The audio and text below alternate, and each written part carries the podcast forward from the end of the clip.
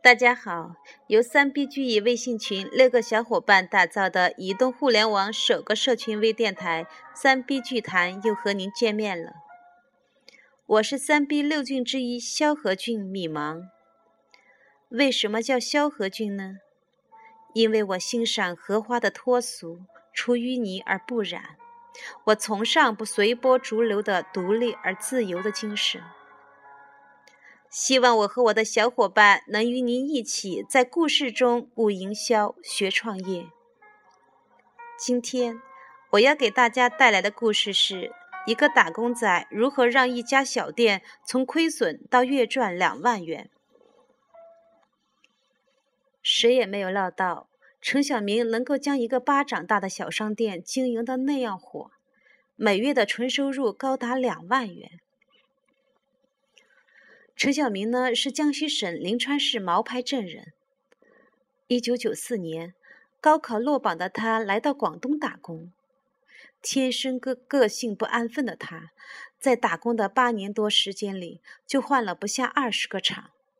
因此，直到二零零二年，他仍然只是一个普通打工仔。二零零二年九月，陈小明又从东莞市辽埠镇的一家鞋厂辞了工，想再换一个环境。一天上午，陈小明到岭下村的梁平工业区找工作。他在工业区转了一圈，没找到一家合意的工厂，倒是在梁平市场边上见到有一个门口贴有“转让”字样的小商店。他想，自己在工厂里做了那么多年，早就厌倦了。何不开个小商店呢？这个转让的小商店是一个卖日常生活用品的夫妻店，大概有二十多平米。那对潮汕夫妻见陈小明对他们的店有兴趣，就热情地向他推销起来了。那位精明的老板娘说：“这间店可是旺铺。”要不是我们找到了更好的项目，才不舍得让出去呢。程小明犹豫道：“可是这周围的店子很多呀。”老板娘解释道：“小兄弟，这你就不懂了吧？店多正说明了地旺。你看，岭下这么大，三星、伟易达。”和富荣等大工厂都有上万员工，再加上当地居民人气这么旺，店能不多吗？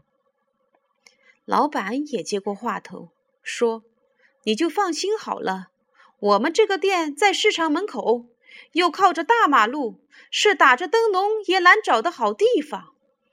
你要是接手了这个店铺，不是我吹牛，你就是闭着眼睛做，也比你在工厂里打工强。”夫妻俩一唱一和，把陈小明的心说得痒痒的。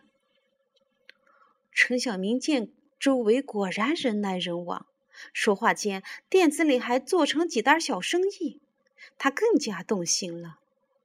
经过一番讨价还价，他用一万二千元将这个店盘了下来。陈小明就这样从打工仔变成了一个小老板。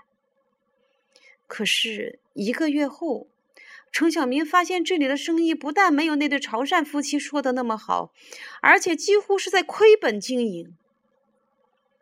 虽然店子每天都有上百元的营业额，但上缴了市场管理费和店租后，就所剩无几了。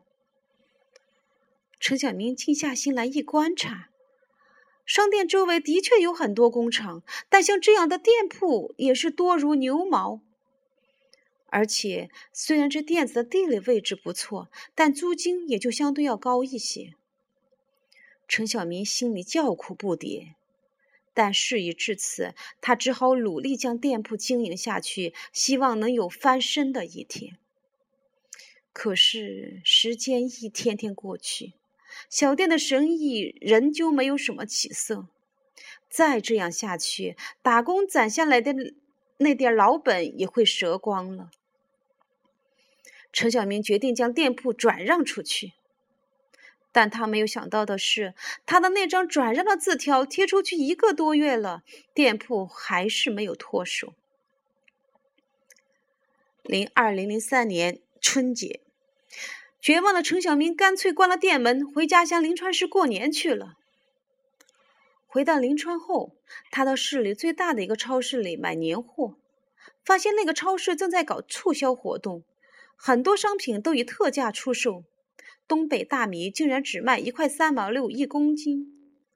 做了好几个月的生意，程小明知道这种大米进价也要那么多，也就是说，超市卖东北大米是零利润。陈小明心想。超市的运作成本比一般的小商店高得多，他卖这个价不但没有一点利润，还要付出人工成本，这是什么道理呢？看着超市里熙熙攘攘的顾客，程小明突然间明白了：大超市和大商场卖特价商品，并不是为了盈利，而是在靠低价吸引顾客。少数的特价商品不但可以吸引很多顾客上门。而且会让顾客有这里的商品比其他地方便宜的错觉，从而对其他商品也产生购买的欲望。大部分顾客在购买特价商品的同时，都会买一些别的东西，而这就是那些大商场和超市的利润点。程小明恍然大悟：如果自己的小店也采用大超市的这种营销策略，是不是就能起死回生了呢？回到东莞后，他就开始摸着石头过河。他粗略的统计了店里所有商品的类别和数目，拿出了毛巾、袜子、纯净水和香烟等四十种小商品来做特价促销品。这些促销品占所有商品的二十分之一左右。接着，程小明在店门口立了一个醒目的告示牌，上面写着特价商品的种类和促销价。程小明此举立刻引起了周边小小店的老板的注意，这些生意人议论纷纷。这小子回家一趟，好像犯了毛病似的。进价一块六的毛巾，他就卖一块六。线子袜子是最热销的货，他也卖成本价。要洗货，也要洗过时的货啊。我看他这样做是兔子尾巴长不了，迟早要亏本。对别人的议论和劝说，程小明都置若罔闻。他已经决定孤注一掷了。程小明知道，有很多商店都喜欢用跳楼价、成本价或者大洗货来吸引顾客。事实上，那只是在玩文字游戏，欺骗的成分居多。消费者一旦觉察了真相，就会十分反感。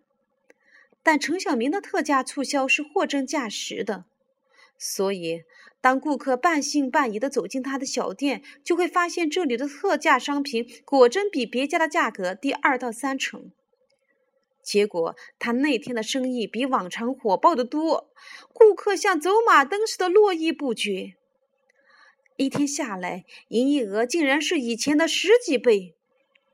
虽然卖出去的许多东西是零利润，但随带着卖出去的其他商品也是平时的几倍。也就是说，他那一天的利润是平时的几倍。陈小明的收入高了，他的小店也很快成了良品市场里最红火的店铺。更大的惊喜还在后面。陈小明很快发现，好的开始带来了连锁效应。他的东西卖得多，在批发商那里的进货也多了，批发价格上就会有较大的优惠，因此陈小明的运作成本就变低了，商品看上去比别人的新，也就更有卖相。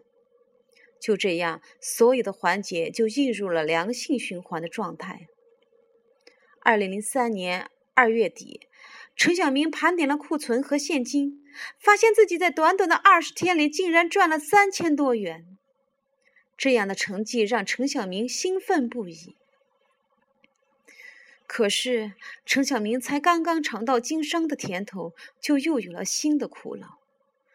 常言道：“商场如战场。”陈小明的生意如此兴隆，渐渐令周围的同行们产生了不满和嫉妒。一天，良品市场管理处的负责人把程小明找去，说有十几个经营户联名告他采用不正当手段扰乱市场秩序，并拿出反不正当竞争法给他看。程小明先是一惊，看了相关条款后，他长吁了口气。他拿出自己的进货凭证，对市场管理人员说：“这是我的进货单，你们看哪一件商品是低于成本价倾销了？”那些竞争者见搬不到程小明，就纷纷开始学他搞特价促销。但程小明此时已能把特价销售的策略运用得炉火纯青了。他知道哪些商品特价最能吸引消费者。每过几天，他就调整一下特价商品的品种，常换常新，令模仿者无所适从。此时的程小明也知道。如果自己总在原地踏步，总有一天会被别人超越。想知道接下来陈小明又以如何的新点子赶超大超市的吗？请加我的微信幺八幺零三零幺二八八，在我的朋友圈收听下半段录音，花样百出，小店也能赶超大超市。谢谢收听。